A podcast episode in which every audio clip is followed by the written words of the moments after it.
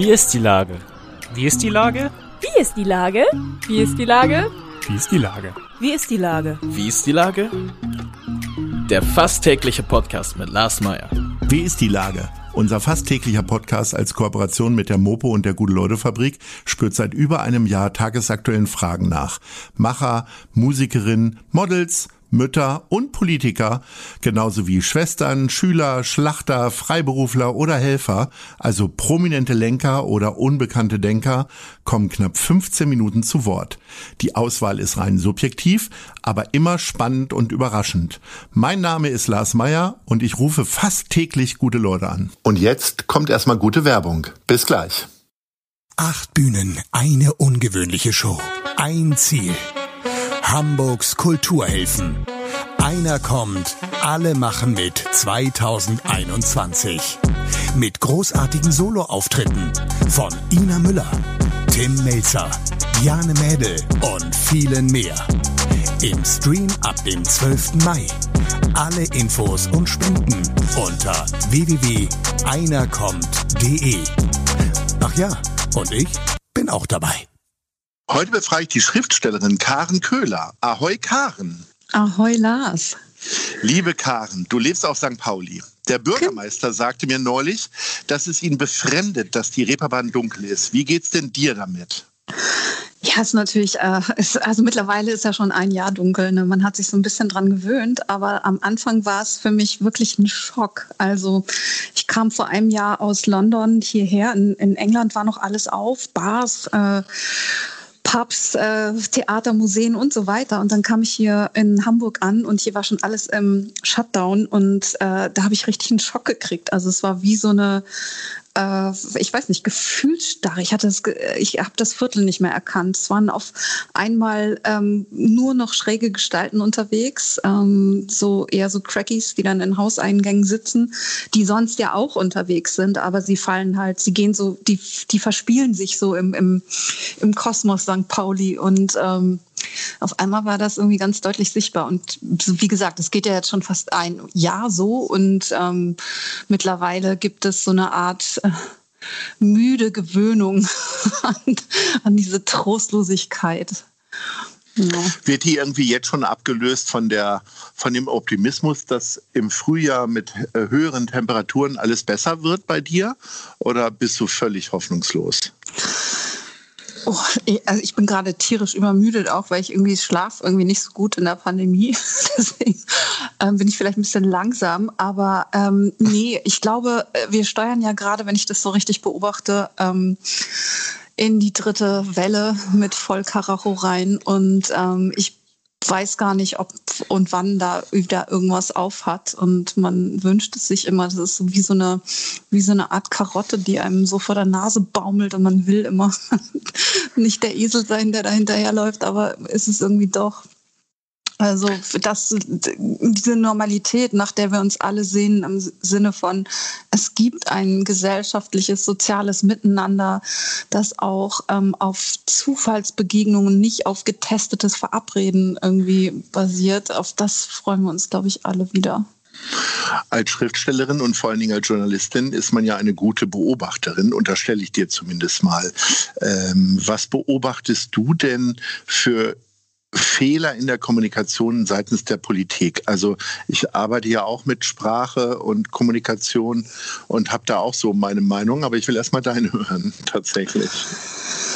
Ja, also ich meine, wir können ja jetzt mal ganz kurz hier diese ähm, Kommunikation über AstraZeneca ähm, bietet sich ja an, weil das war ja gerade vor ein, zwei Tagen. Mhm. Ähm, mhm. also wo, wo ich so denke, ähm, natürlich ist es wichtig, wenn so viele also im Verhältnis zu anderen Medikamenten und Studien so viele Fälle mit Blutgerinnseln auftauchen, ähm, dass man das untersucht oder so. Aber diese jetzt die komplette Impfung zu stoppen und äh, wie die Kommunikation gelaufen ist, ich meine, ich weiß gar nicht, wer da noch irgendwie ein Vertrauen in diesen Impfstoff wiederherstellt für sich als Bürgerin und ähm, Lust hat, sich mit dem Impfstoff impfen zu lassen. Wenn es jetzt so, ähm, so krass sozusagen es ist wie so ein Zickzackkurs. Ne? Dann am nächsten Tag sofort die Meldung, ja, das ist nur eine Vorsichtsmaßnahme und so.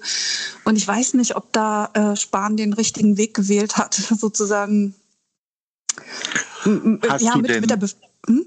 Ja. Ja. Hast du denn Vertrauen noch in die Politik oder hast du, äh, so wie viele in meinem Umfeld, einfach jetzt schon abgeschaltet und gesagt, okay, irgendwann wird es wieder losgehen, aber äh, diese morgen kommt dieses und übermorgen holen wir alles wieder zurück, nervt ja auch kolossal, oder? Ja, na klar nervt das. Also ich denke, dass ähm, für mich fun funktioniert diese Pandemie so ein bisschen wie so ein Katalysator oder so. Also das bedeutet, dass Prozesse schneller ablaufen und Dinge irgendwie schneller sichtbarer werden. Also äh, wie ähm, die Konservative jetzt auch sich darstellt innerhalb dieser Pandemie, ähm, ist ja bezeichnend und das ist ja nur ein Auslöser. Die sind ja jetzt nicht anders als sonst. So und es fehlt so ein bisschen ähm, ich sag mal, die große Perspektive, der, der, der große gesamtgesellschaftliche ähm, Entwurf für ein, ein soziales und gerechtes Miteinander durch so eine Zeit zu gehen. Also wenn sich da Einzelpersonen auch noch an so einer Krise bereichern, dann ist das natürlich irgendwie, das ist Öl ins Feuer der, ähm, der Populisten und Populistinnen. Also hm, Komm, kommen wir mal weg von der, äh, von der großen Politik. Nee, da sind wir ja mittendrin leider. Ah. Aber zu, dein, zu, deinem, äh, zu deiner Arbeitsgefühlswelt. Also unsere gemeinsame Freundin Simone Buchholz hat ja ihr Buch äh, herausgebracht, auch keine schöne Zeit, eigentlich ein Buch rauszubringen. Du hast sie aber wunderbar unterstützt vor einigen Wochen äh, bei einer Lesung im Literaturhaus. Ähm, war das so ein bisschen Methadon für dich? Also mal wieder irgendwie ein bisschen Kultur zu machen und äh, vor allen Dingen zu wissen, dass irgendwie ein paar hundert Leute vor den Rechnern sitzen und sich das angucken? Oder hat das eigentlich die Trauer nur vergrößert? Nee, also ich fand, ähm, also für mich war der Abend ganz toll, muss ich sagen, aus verschiedenen Gründen. Zum einen hatten Simone und ich uns vorher mit einem PCR-Test testen lassen und wir waren beide eben negativ und wussten, wir sind jetzt auch nicht ansteckend füreinander und wir konnten uns mal wieder in den Arm nehmen. Also diese körperliche Nähe mit ähm, Menschen, die man mag, die fehlt ja einfach auch schon sehr lange. Und bei mir sind jetzt im, im Laufe der letzten zwölf Monate zwei Lesereisen ausgefallen. Also ich habe fast gar nichts gehabt und ähm, dann eine Veranstaltung zu haben, auch wenn ich nur moderiert habe. Ähm, ich habe mich so gefreut auf Simones Buchpremiere und, und zu wissen, dass da 270 Leute sich ein Online-Ticket gekauft haben, das fand ich auch total schön. Obwohl die Situation vor in einem leeren Raum vor einer Kamera zu sitzen natürlich irgendwie extrem befremdlich ist, weil ähm, also Kunst und Kultur lebt ja auch von diesem, dass man sich gegenseitig bezeugt, dass dieser Augenblick stattfindet. Also man atmet dieselbe Luft, man, man hat, spürt dieselbe Energie im Raum, man teilt ähm, Impulse, Humor, ähm, ja, den Live-Moment miteinander und, und der war zwar da, aber es fehlt natürlich das Ping-Pong mit dem Publikum. Trotzdem hat das Literaturhaus Hamburg das, finde ich, ganz toll gestaltet und, und ja, wir das überhaupt auf die Bühne stellen. Lag aber also, vor allen Dingen ja. auch an euch beiden, das muss man ja auch mal sagen. Ja, wir hatten auch echt Spaß. Sag mal, äh, deine Bücher sind ja auch in vielen Sprachen erschienen und äh, ich habe mich gefragt, wenn man dann, ich, gehe mal davon aus, dass du nicht Griechisch kannst oder Italienisch, was ist denn das für ein Gefühl, wenn man dann auf einmal so eine italienische Fassung oder griechische Fassung seines eigenen Buches in der Hand hat? Das ist ganz abgefahren. Also ähm, es hat mit großem Vertrauen natürlich auch zu tun in die ÜbersetzerInnen. Und ähm, ich hatte mit der, sowohl mit der italienischen Übersetzerin als auch mit der griechischen Übersetzerin engen Kontakt. Die hatten immer mal wieder Fragen und dann müssen Dinge anders gelöst werden, weil in, also im Griechischen gibt es zum Beispiel gar nicht so solche Komposita, ähm, die ich ja, ich habe ja ganz viele äh, auch erfundene Worte in, in, in meinem Roman drin und das musste sie einfach anders lösen. Und dann kann ich, also es gibt so bis zum bestimmten Punkt auch ähm, so das Ding, dass ich denke, warum steht nicht eigentlich auch der Name äh, des, der übersetzenden Person mit auf dem Titel, weil es ist ja nicht mehr nur mein Buch, sondern auch noch das Werk von jemand anderem geworden damit. Und aber was irgendwie cool ist, das war, ich hatte irgendwie, gerade in Italien hatte ich so tolle Interviews mit großen Zeitungen und tollen Journalistinnen und ähm, so, äh, weiß nicht, Podcasterinnen, die so auf Zack waren und das hat so Laune gemacht. Und ich hatte dann oft eine Live-Dolmetscherin und so. Und da habe ich gemerkt, dass es Italienisch, also auch wenn ich es jetzt nicht Wort für Wort übersetzen kann, aber ich habe da ein Gehör für und wusste immer, worum es ungefähr geht. Und das hat echt voll Spaß gemacht. Das ist total toll. Wie gut kannst du denn loslassen eigentlich? Das ist ja in so einem Schaffensprozess eines Buches ja ganz, ganz wichtig. Ne? Also nicht nur, weil der Lektor dann da nochmal dran rumfummelt, sondern dass man irgendwann muss die Geschichte ja zu Ende sein, Abgabetermin und weg. Und auf der anderen Seite, das fertige Werk geht dann nach Italien und dann schustern die da so dran rum. Äh, ist das eher mit Unbehagen oder sagst du, nö, nee, die machen das schon? Nee, nee, die machen das schon. Also was soll ich denn da jetzt noch machen? so, du, du, du. Nee, also loslassen, das gehört, glaube ich, mit dem Prozess, also mit dem Wegschicken der Datei an den Verlag, ähm, ist man ja sozusagen eigentlich ähm, abgenabelt. Ne? Also auch was dann mit dem Buch passiert, wie es wahrgenommen wird, ähm, ob es eine Leserinnenschaft findet oder nicht. Ähm, das ist, da, da, hat man ja überhaupt nichts damit zu tun irgendwie. Man kann nur noch auf das sich berufen, also so das, was, was ich mir dabei gedacht habe, warum ich das Buch geschrieben habe, das ist eigentlich die Kraft, mit der man sich dann auch durch diesen ganzen Veröffentlichungs Veröffentlichungsprozess durchhangelt, ähm, sozusagen. Du hast ja, also ich traue mir ja selber auch eine Menge zu und habe auch schon tatsächlich auch äh, zwei Bücher schon äh, mitgeschrieben. Äh, was ich mir aber nicht zutrauen würde, wäre ein Drehbuch schreiben.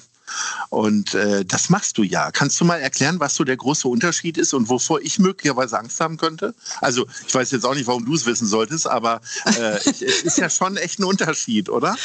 Ja, ich bin da ehrlich gesagt auch so ein bisschen reingerutscht. Also es hat angefangen ähm, mit einem Drehbuch, wo ich ähm, mit einem gemeinsam mit einem Regisseur aus einer Erzählung von mir aus meinem ersten Buch, ähm, er wollte da gerne einen Film draus machen, hatte mich gefragt, würdest du das Treatment mit mir schreiben? Und ich ja klar. Dann haben wir gemerkt, dass ich ein bisschen besser und schneller formulieren kann als er. Und dann haben wir zusammen eine Arbeitsweise entwickelt, in der wir uns gegenüber sitzen und wir sind beide am Laptop. Äh, wir übertragen uns den, den Bildschirm. Das heißt also, ich saß an der Tastatur, habe Micha den Bildschirm übertragen und dann haben wir einfach angefangen, dieses ähm, Bildertreatment ähm, in Dialoge zu übersetzen. Und das, was für mich, wo ich wirklich so ähm, ein, zwei, drei Tage für gebraucht habe, das zu kapieren ist, filmisch zu denken, also in Bildern zu denken und ähm, die Dialoge ähm, sozusagen äh, treiben die Charaktere an. Ne? Also so innere Prozesse kannst du irgendwie, also äh, musst du anders lösen als in einem Roman oder in einer Erzählung. Und ich war echt ganz erstaunt, wie viel Material drin steckte in einer 70 Seiten Erzählung. Wir haben da tatsächlich jetzt so einen 130 Minuten Film draus gemacht und ähm, ja, ich habe Bock auf Dialoge. Ich komme ja vom Theater und mhm. ähm, liebe Dialoge, weil man damit so auch schön Strecke machen kann. Man kann sehr schnell ähm, Charaktere zeichnen und ähm, diese Liebe zum Dialog, die, die habe hab ich einfach mitgenommen in das, in das Drehbuchschreiben. Und das hat auch, also diese Zusammenarbeit mit Michael Venus war wirklich so toll, das hat so Spaß gemacht. Und, und dann kam auch noch die Nominierung für den deutschen Drehbuchpreis mit diesem Ding. Und so bin ich jetzt eigentlich auch reingeraten in das nächste Drehbuch. Und äh, ja, das ist, es macht mir Spaß. Das ist eine tolle Form. Und das Wort Spaß verwendet man dieser Tage ja nicht. Sag mal, äh, um zum Schluss unseres Gesprächs nochmal den Bürgermeister zu erwähnen, der erzählte mir in unserem Gespräch, dass er sein Klavierspiel verfeinert hat. Ähm, was hast du denn für dich so entdeckt in der Krisenzeit? Im Brei der Tage. genau. Ich weiß auch immer nicht, welcher Wochentag ist, ehrlicherweise. Also, der Podcast ich, ist mal die einzige Konstante in meinem Leben gerade. Ich bin, ich bin echt mit allem so grandios gescheitert. Am Anfang dachte ich noch, ich lerne jetzt Gitarre. Ja. Und dann hatte ich das, ich glaube, drei Wochen irgendwie durchgezogen und dann hat meine Lust auch echt nachgelassen. Also ich war auch zwischendurch richtig mal irgendwie so ich würde es als depressiv bezeichnen. Also so, wo ich keine Lust mehr hatte auf irgendetwas, weil ich, es ging nichts mehr. Es ging auch nicht mehr schreiben, es ging auch nicht mehr lesen. Was ich jetzt verfeinert habe, ist, ich kann es dir nicht sagen. Ich, ich, ich, hab, ich lerne Griechisch, also tatsächlich seit, Ehrlich? Ähm, ja, seit. Weil du dein Buch, dein nächstes Buch dann selbst übersetzen möchtest. nee, damit ich, ähm, damit ich mehr verstehe und mich besser verständigen kann in Griechenland. Okay. Ja. Aber so, ja, aber mehr verfeinert habe ich eigentlich nicht, ehrlich gesagt. Okay, ich bin gespannt. Äh, ich würde sagen, das nächste Mal, wenn wir uns sprechen, frage ich einfach ein paar äh, Vokabeln ab, oder? Alles und klar. Dann, dann schauen wir mal, wie weit wir kommen. Liebe Karin, es war natürlich hinter, äh, vor einem traurigen Hintergrund, so sage ich das sehr häufig, aber ein sehr, sehr äh, hörenswertes und schönes und quicklebendiges Gespräch. Vielen ja, Dank. danke. Danke, Lars, Große dass du mich Freude. angerufen hast. Bis bald. Ahoi. Ciao. Tschüss. Ahoi. Dieser Podcast ist eine Produktion der Gute-Leute-Fabrik mit der Hamburger Morgenpost.